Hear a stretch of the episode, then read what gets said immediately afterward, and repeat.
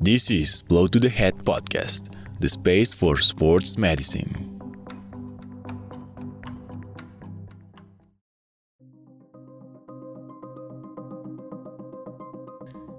In the previous episode, we told you about Chris Benoit's case, one of the best athletes in WWE, who was erased from this company's history because of his tragic end.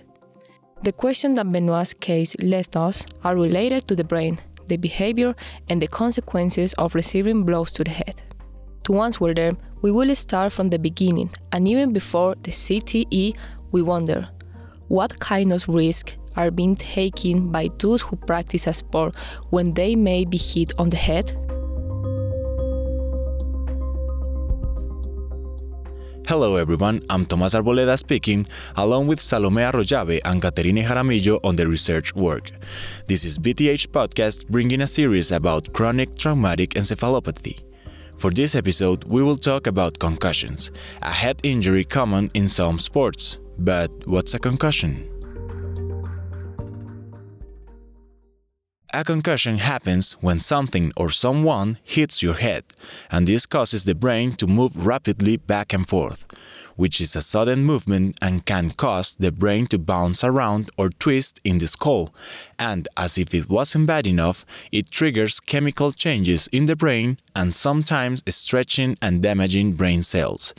Jonathan Saldarriaga, a sports medicine specialist and member of GRINMADE Research Group, explains.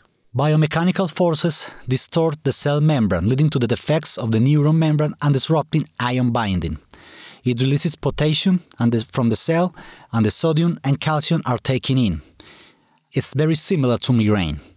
This depolarizes the neuron and releases glutamate, and after that, the sodium potassium ATP membrane pumps are depleted, the energy reserves, and energy crisis occurs which generates the decrease in blood supply, worsening cell metabolism.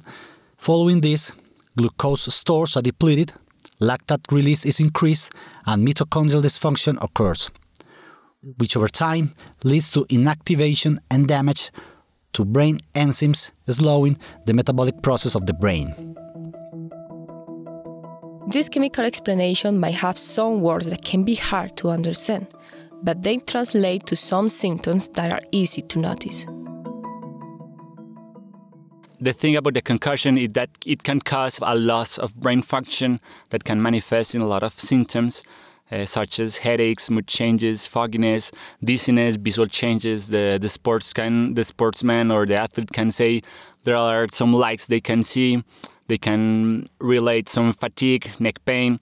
There are a lot of symptoms but are related specifically to a loss of brain function.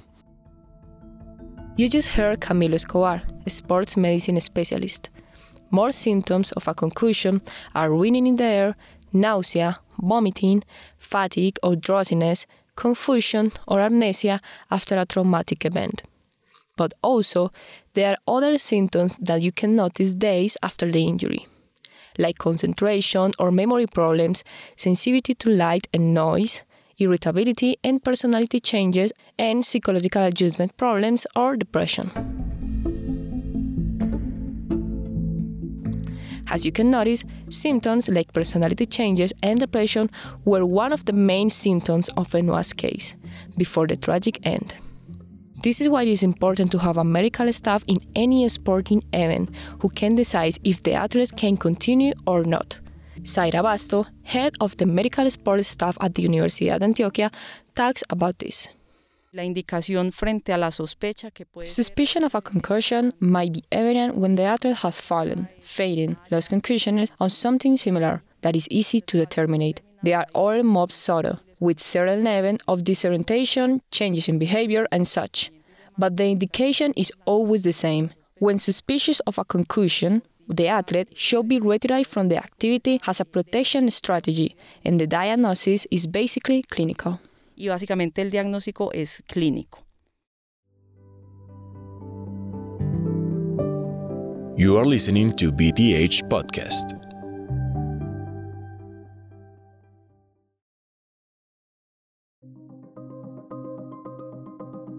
After an athlete is withdrawn and placed in a dark and enclosed area, a specific protocol must be followed to determine the severity of the concussion. This SCAT 5 is a test used by medical staff to evaluate a concussion and watch for some red flags, like vomiting, double vision, neck pain, and more severe indicators like seizures or convulsions. After the medical evaluation, the athlete must keep track of the concussion, and it is important to know that the symptoms can persist in the following two or even four weeks. In addition to the symptoms that we already mentioned, the athletes during the next weeks can feel that they are thinking slower or even having cognitive impairments. But it's called a persisting concussion when these signs persist after four weeks, which would mean that the functions of the athlete and the development of the sport will be impaired. Sadly, there's no pharmacological therapy for a concussion. The only way to attend a concussion is by medical watch letting the person rest, but that means rest is not they don't do anything at all. It's just they do the things that the symptoms let them. That's the first thing we do, like uh, for the concussion. That means the first 24 to 48 hours, uh, we let the player, the athlete, rest, and after that, they they slowly start to regain their previous activity. The first thing to do is they have to be like do the, the chores they do in the house see if that makes them that makes the symptoms to to appear. If it's not they can do slightly aerobic work. That means they can start to run. If that doesn't make the symptoms go worse they can continue. And progressively uh, they can go back to the training. So that means actually the therapy for the concussion is just the observation Now, we must understand how important sports are for an athlete and that it can be hard to take the medical advice when they say that the athlete cannot return for a while.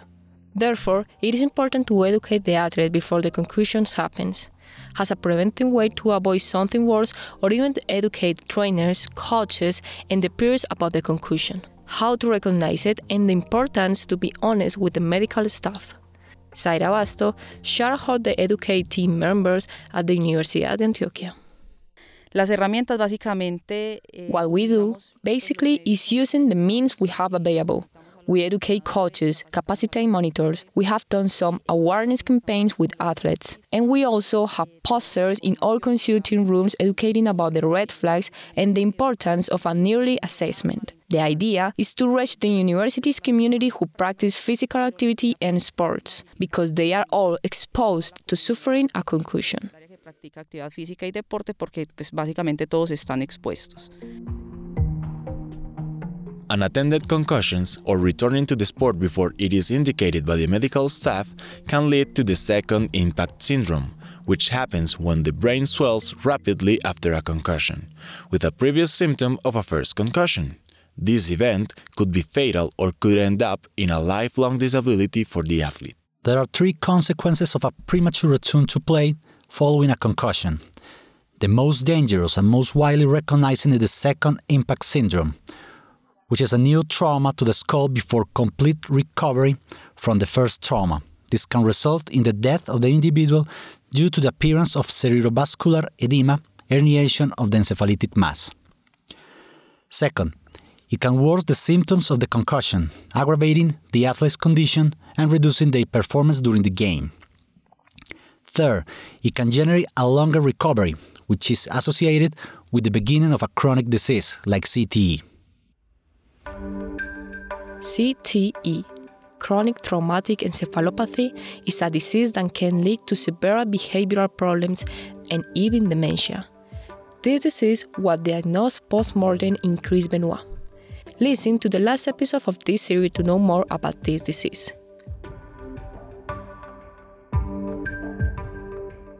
This is BTH Podcast. Remember, you just heard Salome Arroyave and Tomás Arboleda with Catherine Jaramillo on the research. Thanks for listening. BTH Podcast was produced in partnership with De La Urbe as a classes project.